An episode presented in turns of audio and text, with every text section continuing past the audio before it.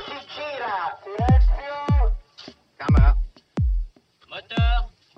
Motore! Partito! Check. Odissea 14702 prima. Avanti. Azione! Les podcasts de la Cinémathèque.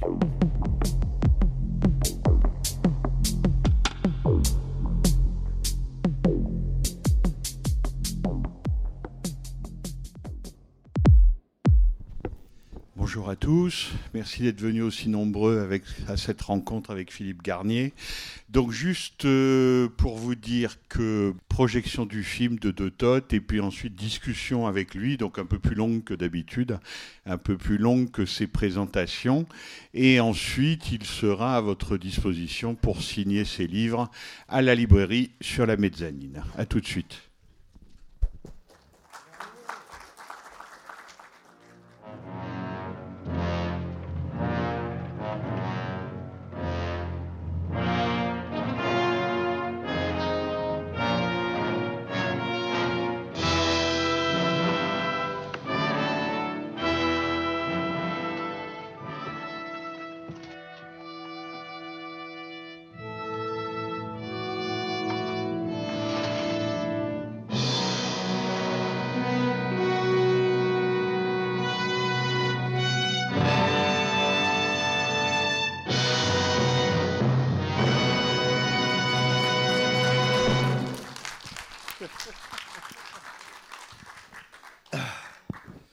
C'est vraiment, c'est vraiment un film euh, unique, en fait. Je veux dire, c'est pour un western et tout.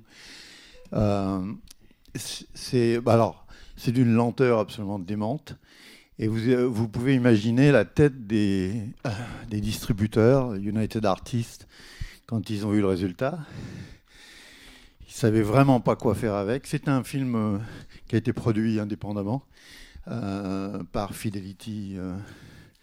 Euh, Pictures, qui était la, compagnie de, Philippe Jordan, qui signe le scénario. Alors, on reviendra là-dessus.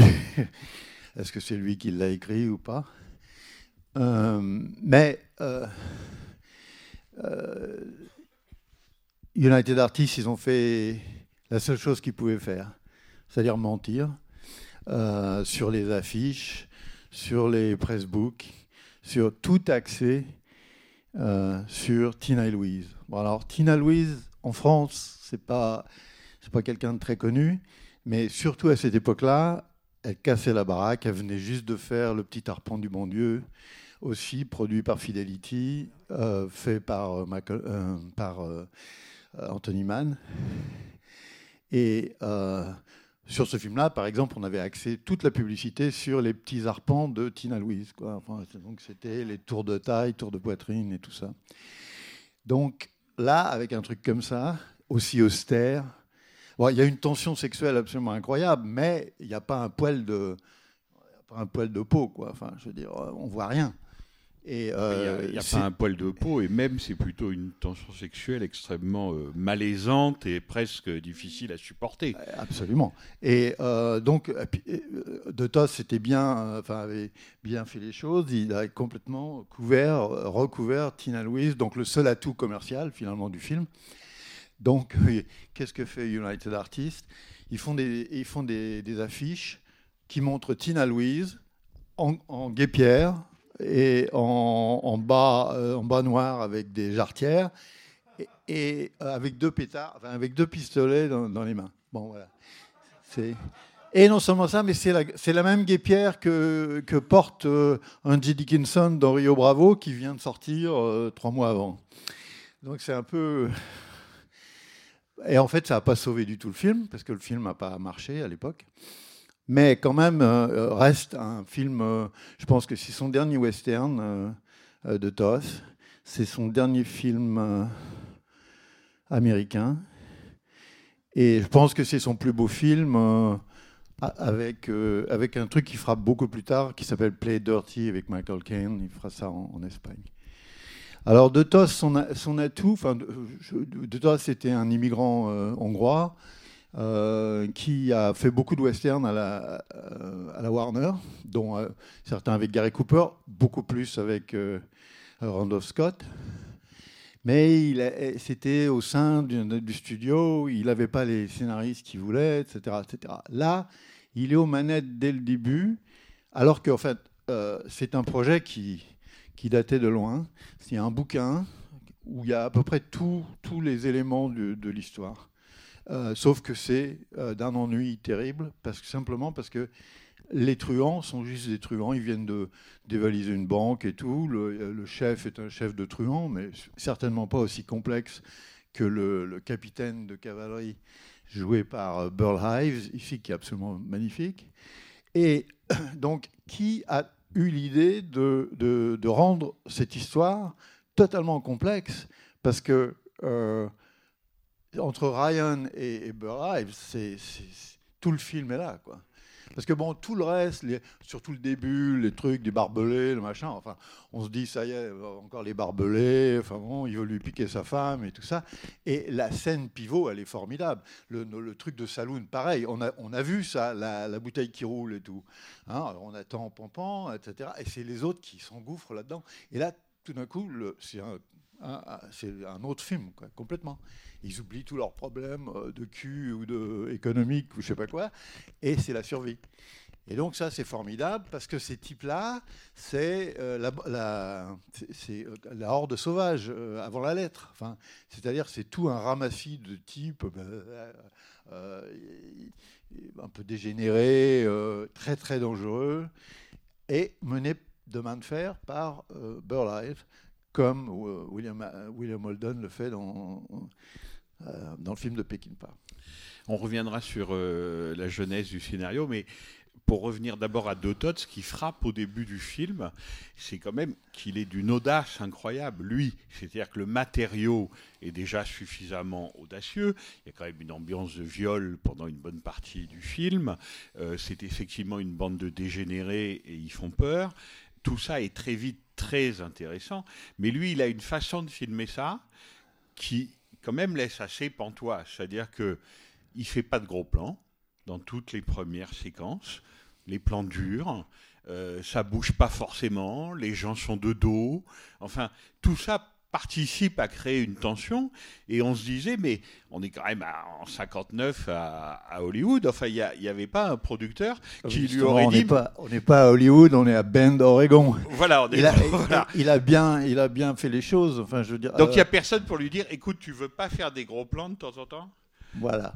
Euh, parce que un des atouts de, de, de Toth, euh, même à la Warner, c'est qu'il pilotait son propre avion. Donc en fait, il faisait tous ses repérages lui-même dans son Cessna ou je sais pas qu'est-ce qu'il pilotait.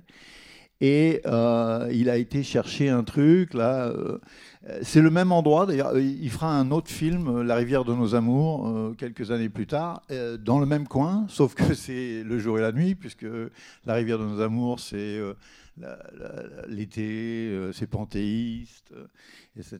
Là, c'est carrément, c'est Beckett. Enfin, je veux dire, il y a des, déserts, enfin, les, scènes finales, enfin, c'est Beckett, quoi. Les rochers, machin. Donc, euh, il, a, vraiment fait en sorte d'être isolé, etc. Bon, alors le truc, c'est que euh, au départ, il y a un scénario. Et, et Robert Ryan va trouver euh, De et dit Qu'est-ce que tu penses de ça? Et il dit C'est de la merde. Il dit Oui, ben, c'est ce que je pense aussi. Bon, alors il dit Euh, Qu'est-ce que tu comptes faire? Bah, on, fait, on va faire ça, ça, ça, ça, ça. Ok, d'accord, ok. Et le lendemain, l'agent de, de lui dit Oh, dis donc, euh, il y a. y a Robert Ryan qui veut que tu, tu le mettes en scène et tout ça. Enfin, c'était cousu de fil blanc. Et c'était contre Jordan un peu, enfin Jordan et, ses, associés. Euh, mais enfin bon, alors Jordan, on dit, on dit, il a jamais écrit, enfin, il signe le scénario hein, tout seul. Euh, quand j'ai demandé, enfin quand on demandait à De Toth, moi je ai pas demandé parce que je savais qu'il allait me sortir une vanne de toute façon, mais euh, quand on demandait à, à De si, euh, s'il avait jamais vu Jordan écrire quoi que ce soit, il dit oui au dos des chèques. Donc, euh, mais ça c'est une boutade de, hongrois, hein, c'est pas euh, parce que en fait Jordan écrivait, ça j'ai eu des preuves sa veuve a un garage plein de preuves aussi. Donc, euh, et dans mon livre, je ne vais pas m'étendre là-dessus, mais dans mon livre, je fais état du premier scénario que Jordan a fait, qu'il destinait à Clark Gable. Et tout se passe euh, dans le sud Texas, sur le Rio Grande, euh, une histoire de bateau à roues. Enfin, ça n'a absolument plus rien à voir avec le truc. Il n'y a même pas de village. C'est juste une poursuite avec les, les Mexicains. C'est un, un- scénario absolument haletant que j'aurais, que vraiment, euh, moi, il y a toujours des metteurs en scène avec ça, ça démange un peu de faire des westerns. Moi, je les encourage à aller voir ça parce que c'est un- une histoire que j'aimerais bien voir euh, sur un écran. Quoi. Enfin bon, donc il a écrit ça. Non, ce que vous avez vu là, Jordan, voilà, il devait y avoir les, les- grandes lignes et tout ça, mais, mais toute la complexité psychologique entre euh, entre Brune et, Ryan, entre, enfin, quand, euh, quand le docteur, enfin le vétérinaire dit tu veux que je le tue, l'autre dit t'es pas fou, t'es pas fou, ça va être le carnage et tout. C'est- très complexe finalement, enfin je veux dire. Et même à la fin, je veux dire, ils savent, enfin Brune sait que l'autre il le, mène en bateau, quoi. C'est c'est certain. Il y a que les abrutis qui savent pas, mais tous les autres ils savent. Puis l'Indien aussi, savent- il sait aussi, enfin Cheyenne. Donc, euh, alors, euh, la, dernière séquence, euh, on dit aussi, c'est quand même dingue, il a, du, il a du blizzard. euh, Il a, Bon, alors ça, c'était le premier jour de tournage. Enfin, ils arrivaient à peine. Ils avaient atterri à Bend, ils étaient montés dans les décors euh, construits dans un col. Tous ces endroits-là, c'est devenu une station de ski, hein, je vous le dis, hein, avec les, avec les tire-fesses. hein, bon, ça, ça, a changé de poil. Mais euh, euh, donc ils montent là-haut et puis météo horrible et tout, blizzard et alors les mecs ils commencent à, rentrer quoi, alors rentrer le matos et tout et De Tos il dit, il dit au, chef op, c'était Harlan, je sais plus qui, qui était un, homme de l'Ouest, ancien euh, euh, ancien champion de rodéo et tout ça, donc c'est un peu un baroudeur et tout, et il dit on y va. Alors il prend son cas, enfin les- les mecs à cheval, etc. Alors il n'y a pas toute la séquence n'est pas filmée ces jours-là de, de, de, tempête de neige et tout ça, mais quand vous voyez le blizzard, etc., c'est ce premier jour. Donc c'est vraiment au débeauté. Il a pris ça. Et ça, et Dotos, c'était, c'était quelqu'un comme ça. Quoi. Il fait un peu les choses à la hussarde de temps en temps. Et euh, après, vous voyez, quand il y a du soleil et tout, bon, ça, ils, ils sont venus, évidemment. Mais moi, je sais euh, à peu près tout euh, de ce film, la, succession, euh, l'ordre des scènes, etc. Parce que euh, il y avait un journal à Bend. Et j'avais appelé la, bibliothécaire du journal de Bend. Et il n'y avait pas des trucs, ça se passait en 57 ou 59, je ne sais plus. Elle m'a tout sorti. Et euh, en fait, ils s'emmerdaient tellement à Ben que euh, c'était vraiment news presque tous les jours. quoi. Il y avait des articles tous les jours, quoi, carrément. Bah, il y avait quand même Robert Ryan et Hollywood, pour le coup, qui avaient débarqué. Ouais, sauf que euh, s'en foutaient un peu à Ben de Robert Ryan, parce qu'en fait, Robert Ryan, ça a jamais été une vedette, c'était un acteur.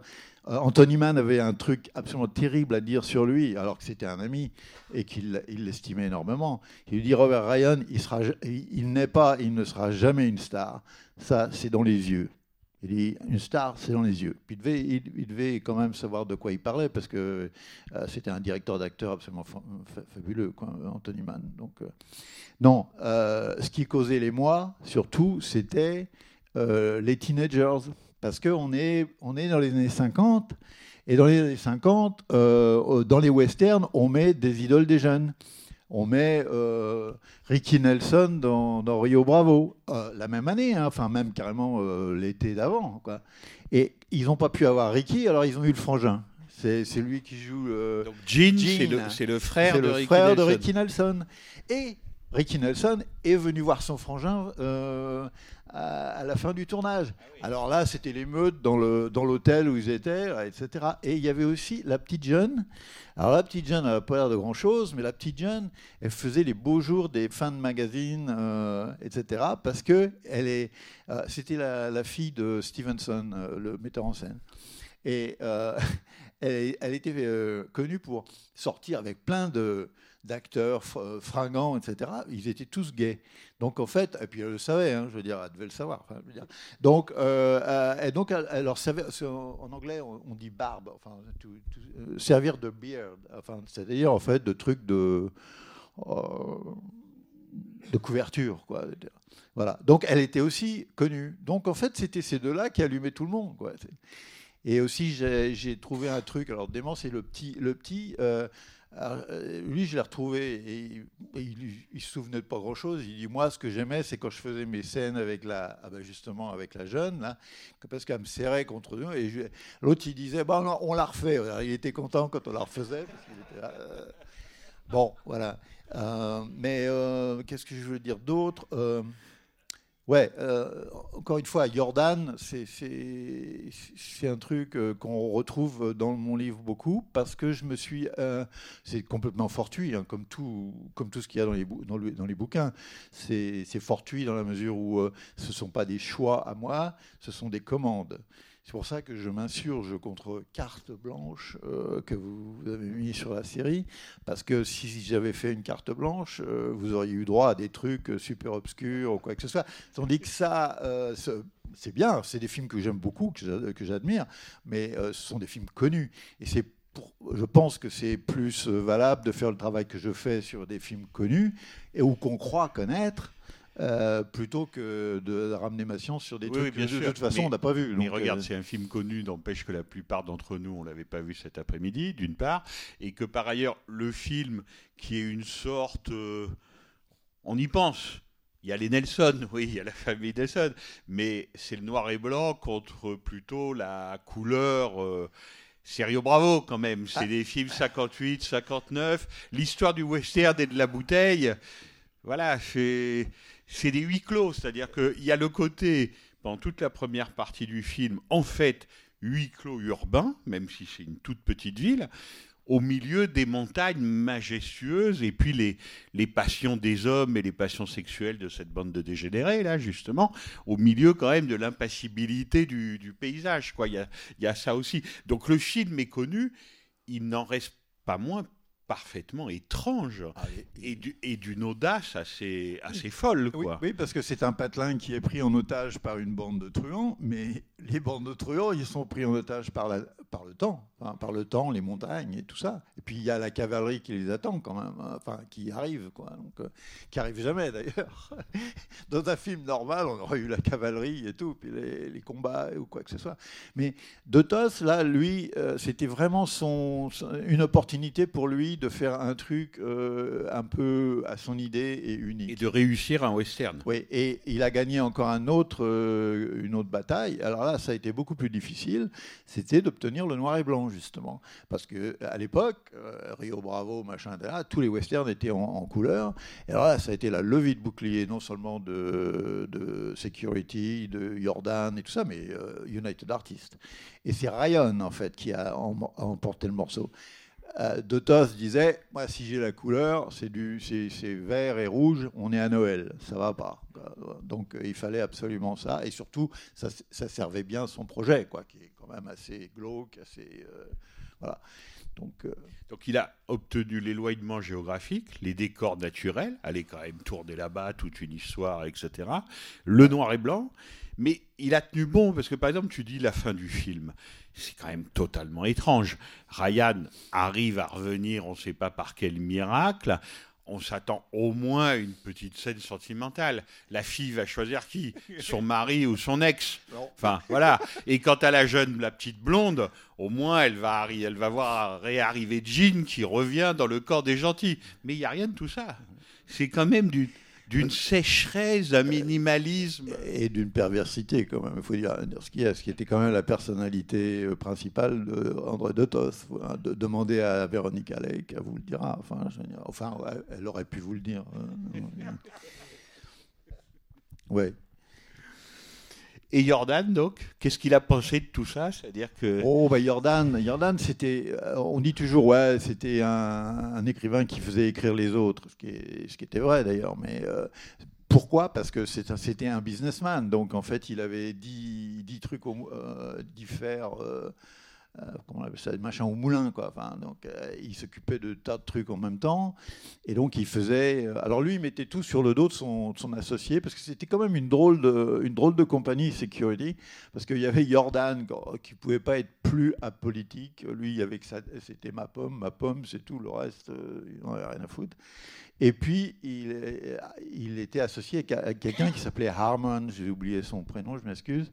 Euh, et Harmon, c'était un, gauchiste complètement. Il, vient, il vient du, documentaire engagé des années 30, etc. Et donc, Jordan, il disait Bah oui, euh, on m'accuse toujours d'avoir eu des, Comment on appelle ça Des, types, des fantômes, des ghostwriters et tout ça. Euh, mais c'était à cause de Harlan, hein, à cause de son bon cœur, parce qu'il avait toujours un copain dans la dèche ou qui venait de se faire virer, quoi que ce soit. Donc on, a, on donnait du boulot à Ben, à ben Mado, euh, enfin tous les types qui ont justement. Et, euh, quand il y a eu le, quand, l'académie, après avoir complètement joué le jeu de la, blacklist et tout ça, des années après, quand ils ont fait leur mea culpa et tout, ils ont redonné les credits euh, des films. Et donc, Jordan, il, il lui en reste plus beaucoup. et des fois même, des fois même abusivement. Enfin, je pense que c'était du 50-50. Des fois, sur, sur certains films. Mais alors, qui a écrit le script? C'est de Toth? C'est de, de Toth, c'est, c'est Ryan. Il ne faut pas minimiser euh, Ryan. D'abord parce que euh, Ryan, c'est lui qui le couvre, c'est lui qui le supporte dans ses, dans ses combats. Donc, euh, parce que Ryan, il a 20% des bénéfices en plus de son cachet. Parce que ça, ça s'était aussi passé avec, euh, avec le, Petit Arpent du Bon Dieu, qui était un, immense succès, donc encore beaucoup plus avantageux et tout ça. Donc, euh, euh, je pense que c'est entre les deux.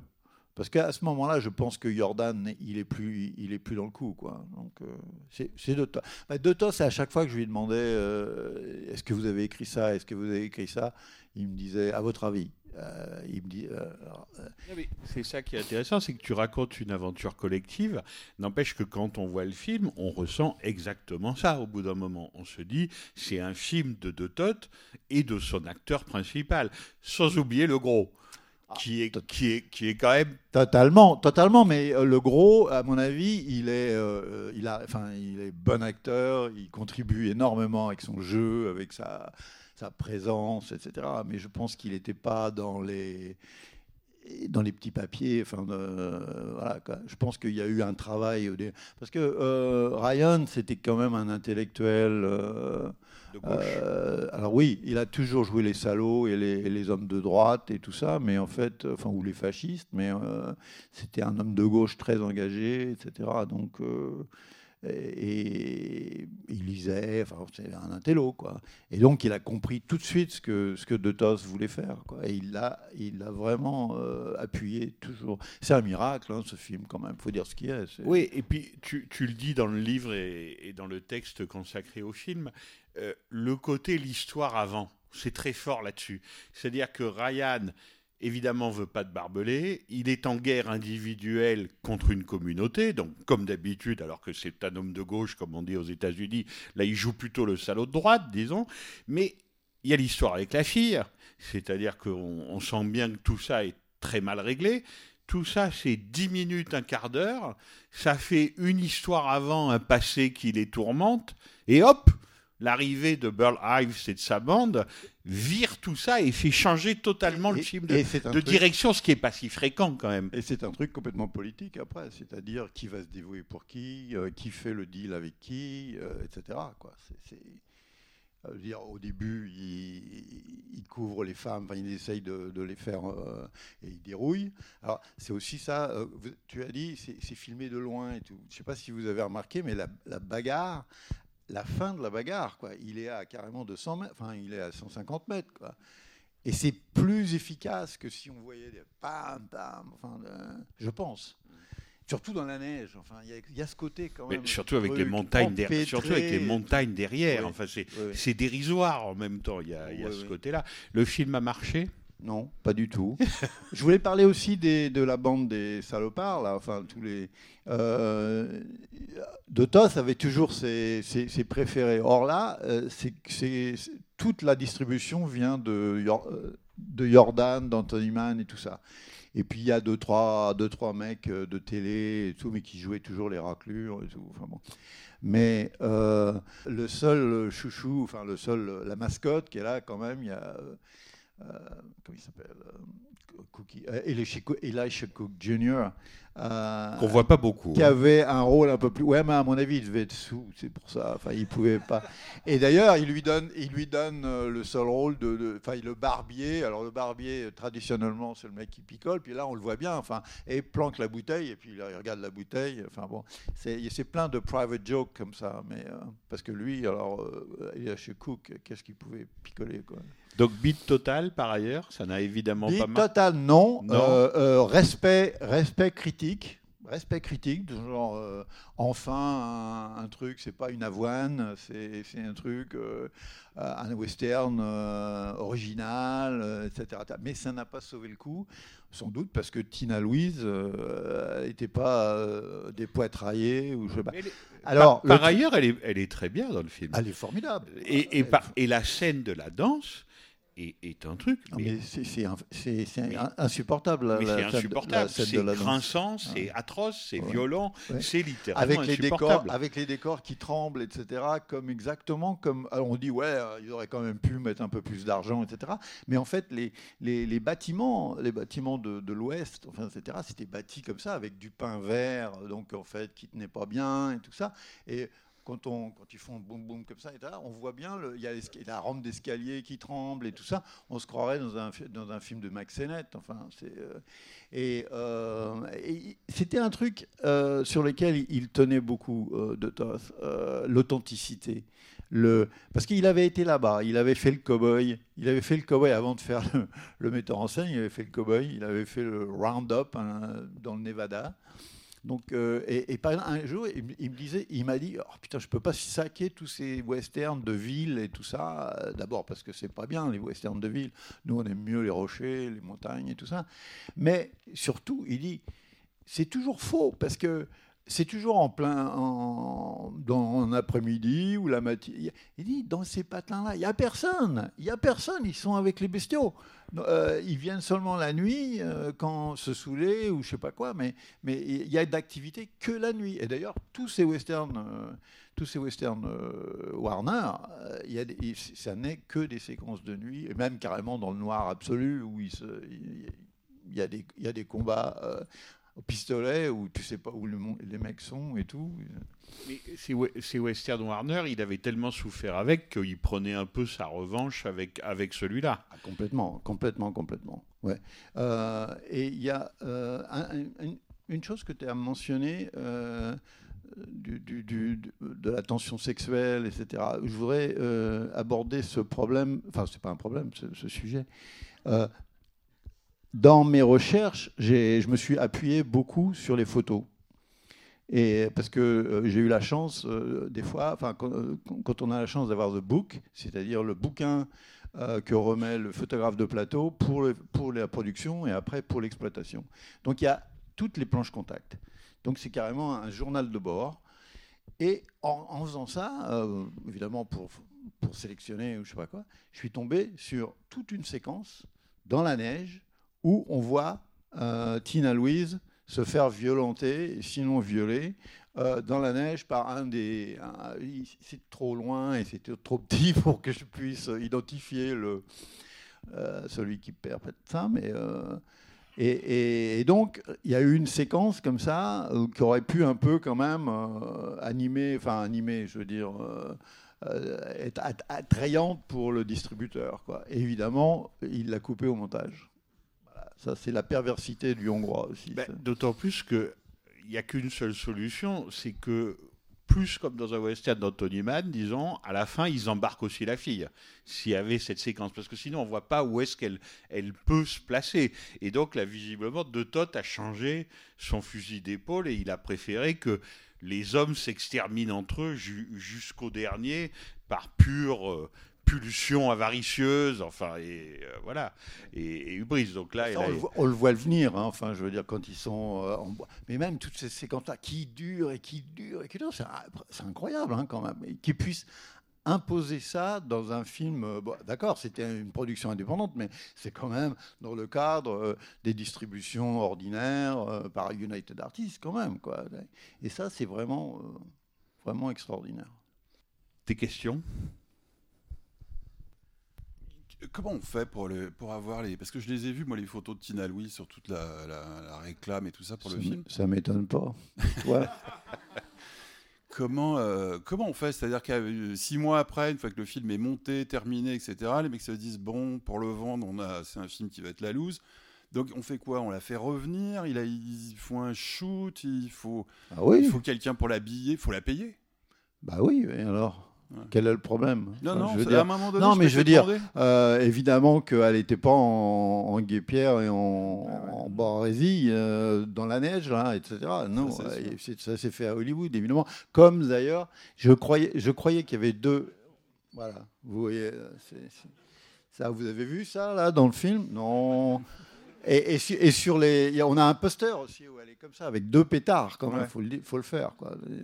Non, c'est c'est carrément. euh, c'est- moi, quand j'ai vu ça, je me, dis, je me frottais les yeux parce que je dis quand même, ils y vont fort quand même. C'est vraiment la, pu- la- la publicité mensongère absolue quoi. Mais bon, Ouais, et du coup, c'est la distribution qui paye pour ça et pas la production. ah oui, oui, oui. oui. Vous parlez de votre travail de, de recherche. Ah, c'est ce que je, c'est ce que, c'est ce que je voulais, c'est ce que je voulais faire. Alors, élargi, élargissons. Comment ça se passe Des archives, ces books. euh, c'est- Parlez-nous un peu de votre travail. Ben, j'habite à Los Angeles, donc euh, il y a quand même des mines, il y, a- quand même des, archives industrielles, des archives de studio. Dans le cas de, Fidelity euh, Pictures, euh, tout est à USC. Euh, et enfin, tout est non. Il y a aussi le garage de, Philippe Jordan à San Diego, où euh, sa veuve me dit toujours venez voir, euh, venez jeter un œil, mais là, j'ai pas le courage. Mais et mais je me je me je me contente pas de ça. Comme dans ce cas-là, par exemple, le truc de la- presse locale, c'est super important. Simplement pour vérifier. Encore une fois, le, ce travail, c'est ça va à enfin c'est moi pendant euh, pendant 20 ans euh, je me suis aperçu enfin je me suis aperçu que pendant 20 ans j'ai écrit des bêtises euh, en répétant ce qu'on m'avait dit. Ou ce que Tavernier avait récolté dans un euh, dans, des, nombreux entretiens ou Rissian ou euh, les cahiers du cinéma ou Positif.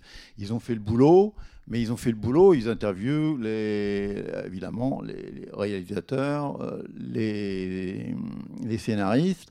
Des fois, ils daignent parler à des vedettes, jamais au producteur, jamais, jamais. Alors que c'est quand même le producteur qui sait tout et qui a, qui a toutes les cartes.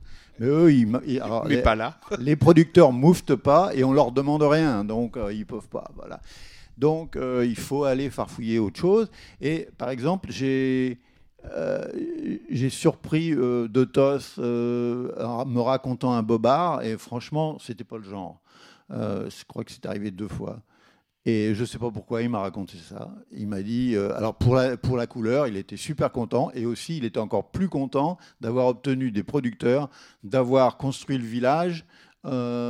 Euh, il m'a dit six mois ou quatre mois ou- avant qu'ils arrivent, avant que tout le monde arrive. Il dit oui, comme ça, ça sera patiné et tout, c'est beaucoup mieux, c'est mieux qu'un coup de peinture et tout ça. Ouais, bon, euh, je regarde le journal de Bend, hein, le, journal local et tout. Ils sont euh, l'équipe qui a fait le truc, ils sont arrivés une semaine avant. Ah, bon, alors je sais pas pourquoi il m'a raconté ça. Mais euh, c'est- c'est- il parlait pas cinéma, euh, genre euh, euh, j'ai voulu faire ça ou quoi que ce soit. Lui, il disait, tu savez, dans, dans la rivière de nos amours, je crois que c'était la rivière de nos amours, il dit, j'ai construit un fort en rondin. On a, on a abattu 1700, euh, 1700 pains, euh, je sais pas quoi. Et c'est pas donné à tout le monde quand même. hein. Et on me payait pour ça. Pour lui, c'était ça. Il y avait la vie, la vie et puis le cinéma, mais il- c'était un peu les deux, quoi, pour lui. Pour revenir à, la méthode de travail euh, qu'évoquait monsieur, c'est-à-dire qu'il y a les bibliothèques, il y a toutes ces archives industrielles, les états des scénarios, les mémos, enfin ce qui reste, et puis ce que racontent les gens. Et les deux, souvent, ne coïncident pas Euh, tout à fait, quoi. C'est-à-dire que là, justement, ce que tu fais, c'est pas print the legend. Ouais, bah, C'est-à-dire que ça consiste pas à imprimer la légende. Ça consiste à essayer de voir comment les films se fabriquent. Ouais. Mais euh, par exemple, le, le film que j'ai présenté hier, Côte, le, le film d'Ophuls, euh, surtout à Paris, parce que euh, John Berry euh, habitait à Paris, etc. Ça, c'est la légende, enfin la légende, ce qu'on pensait du film, etc. C'était que John Berry avait fait entre la moitié et, les deux tiers du film. Il a fait, il, reste exactement deux plans de lui, deux plans. Et donc, c'est intéressant de savoir mais pourquoi, d'où vient, vient ce truc? Voilà. C'est- simple à faire. Enfin, je veux dire, mais il faut le faire, c'est tout. Et euh, donc, moi, j'avais euh, 12 témoins qui disaient l'inverse. Mais ce qui est intéressant aussi, c'est que on voit que les films sont des enfants des conflits. C'est-à-dire que c'est quand même des gens qui s'engueulent tout le temps, qui n'ont pas la même vision des choses. Alors ça ne veut pas dire qu'il y en a qui sont plus artistes forcément que d'autres, mais ils n'ont pas la même vision des choses. Et ce qui est intéressant quand tu racontes, c'est que c'est pas toujours celui qui paye qui gagne, en fait. C'est-à-dire que on arrive malgré tout dans ce système industriel où la liberté est quand même une notion très relative, à faire des choses, pas toujours forcément ce qu'on veut, mais quand même à imposer dans le cadre de Toth une écriture cinématographique. Moi, je suis critique, donc si tu veux, je peux t'en parler. Euh, voilà, mais une vision, une vision des choses, malgré justement le côté industriel. Et d'ailleurs, le côté industriel, c'est aussi ce qu'on se dit en te lisant. Il est souvent artisanalement industriel, c'est-à-dire que c'est pas la machine qui va, hein, c'est pas pas la construction d'une voiture à la chaîne. hein. Ça, ça tient, ça tient aux commandes, justement, ça tient à la nature des films que Manuel Chiche, quand il avait, euh, quand il avait sa compagnie de vidéo Wildside, me confiait, enfin, il, me- donnait des listes et tout, et il me disait sur quoi tu veux, tu veux écrire? Alors, évidemment, euh, première réaction, c'est oh, J'adore ce film-là, je veux faire. Et moi, euh, je disais Attends, et je cherchais est-ce qu'il y a de la doc? Y a- où est-ce que je vais aller me baigner Est-ce qu'il y a des trucs à raconter? Parce que si c'est juste mon film favori, euh, et puis je vais leur dire, oh oui, j'adore ce film, ça intéresse personne. Donc euh, c'était ça. Donc c'était des commandes et c'était des occasions. Mais euh, euh, le fait que Manuel Chiche puisse mettre la main sur, euh, sur des films euh, pour euh, les louer, enfin pour euh, comment ça, leasing, quoi. C'est euh, euh, un contrat de, de distribution généralement assez court, d'ailleurs 5, 5 ans, 10 ans. Euh, c'était souvent des films orphelins, enfin des, des films qui, a- qui, qui étaient tombés dans les mains des banques. Donc en fait des films indépendants qui n'avaient pas marché, qui n'avaient pas remboursé leurs prêts. Et donc ça arrivait toujours à Bank of America. Bank of America, ils, étaient assis sur des films dont ils ne savaient pas quoi foutre, évidemment. Et donc ils les bradaient, dans les années 60, ils ont bradé à- des fois à la télé, mais euh, souvent à des margoulins à New York et tout, qui, essayaient de fourguer ça un peu partout. Et euh, c'est comme ça que Manuel Chiche, euh, il avait des listes, et puis euh, voilà, tac, tac, tac. Les, trucs euh, security machin avec tous les films Anthony Mann ceux de euh, ceux de comment il s'appelle euh, Small Eddie Small Edward Small qui était un, un- des héros de mon de mon bouquin qui est un, un grand méconnu qui était un, producteur qui a carrément vécu toute l'épopée du cinéma et qui était euh, un- aussi, enfin qui était un ami de tous les Nabab, euh, Jack Warner, euh, Mayer, euh, Howard Hughes, grand ami Howard Hughes et tout ça, tellement modeste qu'on ne connaît pas son nom. Je suis tombé sur, sa, sur, son autobiographie. Il a, écrit une autobiographie qui est, qui est absolument mais défrisante. Enfin, ses débuts, c'est complètement dingue. Il, faisait du blackface euh, à Savannah. Euh, en, en 1902 ou 3, etc. Et il a fini par euh, produire euh, The Tall Tea avec Anthony Mann. il a fini par aider Feldman et, et Hawks avec La Rivière Rouge et empocher toute la mise. Enfin bon, tout- moi, ça, me- ravit de, de remettre en lumière des personnages qui ne sont pas les the usual suspects de la cinéphilie américaine.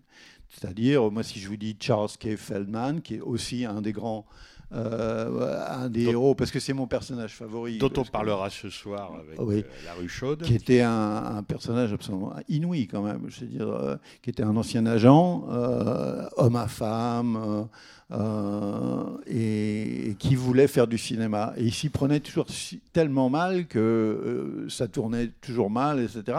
Et il, il payait jamais les pots cassés, ce que, ce que j'adore. En, en bon agent, euh, il- il- c'était toujours soit le fisc, soit, euh, soit 20th Century Fox qui, qui épongeait l'ardoise. Et par exemple, dans, dans le cas de. euh, un ah, voilà, encore le cas d'un- film très connu, les, les Forbans de la nuit, Richard Widmark, Jules Dassin, Jean Tierney. Tierney. Euh, quand je me suis ramené avec toute ma, tout, tout- ce que j'avais trouvé, ce qui était vraiment formidable, parce qu'il y avait trois ans avant que, que Zanuck ait le bouquin. Bon, ça, c'est l'histoire inconnue. Voilà, c'est l'histoire inconnue. Mais c'est pas sans intérêt. Euh, et quand je me suis ramené avec tout ça, euh, j'ai dit à, à Rician Tavernier, j'ai trouvé ça, j'étais super excité. Et, ils me disent, euh, mais pourquoi tu fais ça? On sait tout sur ce film. Voilà. Donc c'était vraiment coulé dans le bronze, dans, la tête de gens qui étaient intelligents, enfin qui étaient, qui étaient curieux. hein. Je veux dire, pas, je veux pas les débiner, hein, ils ont fait le boulot. Mais on peut toujours trouver autre chose. Et là, par exemple, quand même, le fait que euh, j'en parle parce que j'aurai pas l'occasion d'en parler dans la mesure où il joue pas dans la sélection. Les Forbans de la nuit, c'est quand même un film. On dit, bah oui, euh, c'est le, rôle de sa vie, euh, euh, Richard Widmark. On peut pas imaginer quelqu'un d'autre bah, jouant ça. Trois ans avant, mon, héros, Charles K. Feldman, il, achète un bouquin de, Gerald Kirsch, un bouquin les yeux fermés, c'est-à-dire qu'il il- il voit une critique dans, le Time et il dit, il dit à son agent, euh, fais acheter ça, fais acheter ça, parce qu'il voulait faire un film avec Cary Grant. Euh, et après, il lit le bouquin, il est un peu. Il Hum, Grant, il va peut-être faire la gueule quand même pour, pour, euh, pour jouer un espèce de rat d'égout macro sur les bords. en plus, le bouquin était bien plus corsé que, que, que le film. hein. C'était vraiment. Et euh, 19 scénarios, 19 versions, euh, 25, euh, 25 scénaristes engagés. Euh, c'est désopilant à raconter, je ne vais pas le faire, euh, acheter le bouquin, mais euh, euh, pour moi c'est absolument dément quoi. Et, après bon bah ouais, Zanuck lui il récupère le bébé, il paye, hein, il paye tout, il paye, les, les 19 scripts euh, plus les droits du, machin, et il sait exactement quoi faire avec. Il, dit à Dassin va faire le film euh, à Londres parce qu'il y avait de, de l'argent à dépenser à Londres euh, à cause des, des restrictions, je sais pas quoi.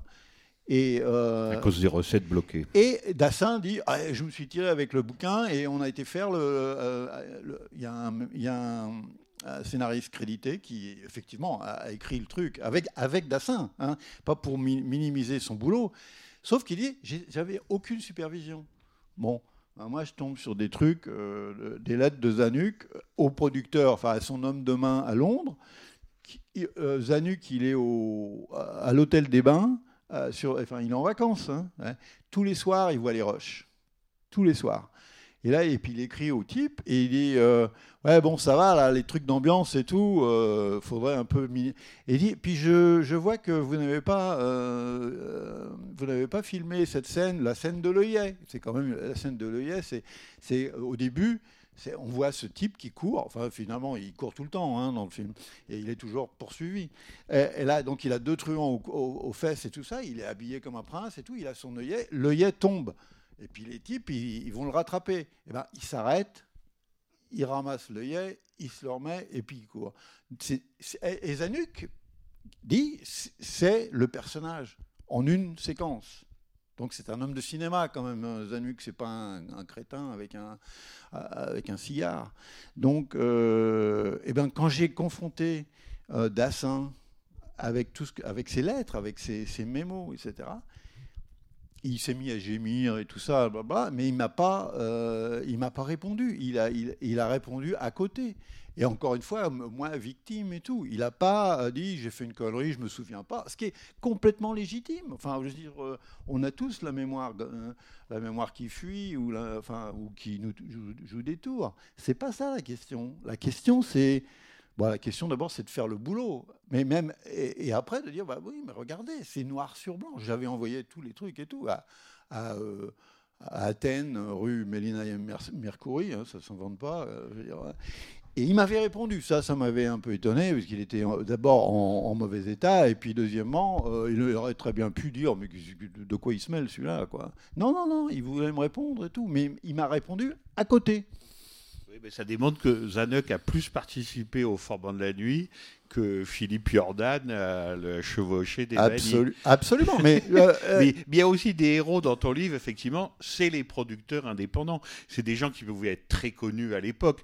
Ellinger, il était très connu à l'époque, mais maintenant il est oublié parce qu'on n'en a pas fait un auteur, parce qu'on a oublié qu'il était à l'origine des choses. Mais effectivement, il y a des portraits de producteurs indépendants qui sont des gens formidables parce qu'ils ont eu des idées d'abord et une passion. et une passion, Et des- une passion. une envie de cinéma. Ils prennent le ballon et ils, euh, ils- pendant deux ans, trois ans, c'est euh, enfin, eux qui font, euh, qui font que, que les choses se font finalement. Après, on- évidemment, on confie ça au, au metteur en scène et tout, puis lui, il fait son boulot. Et c'est pas pour dénigrer le boulot des metteurs en scène ou, de, ou, de, ou des scénaristes.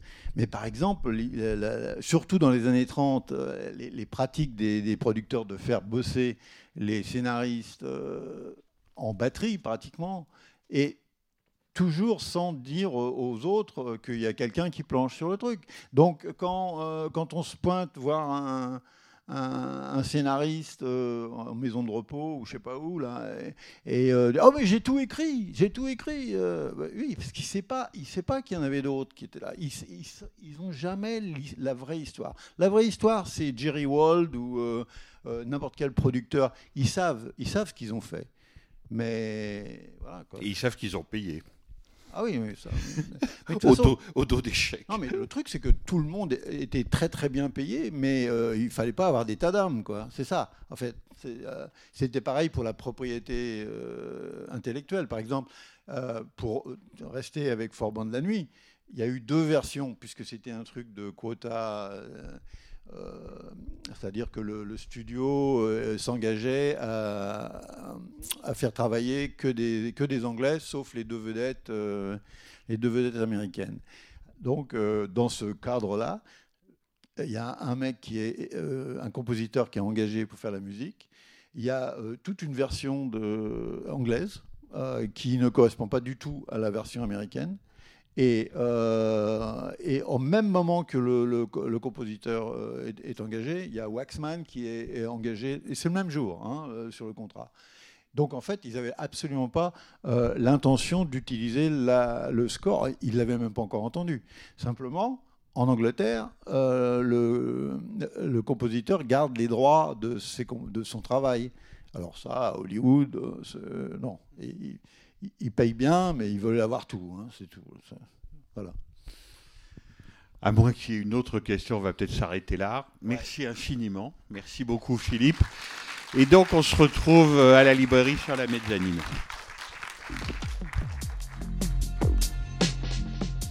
C'était les podcasts de la Cinémathèque française.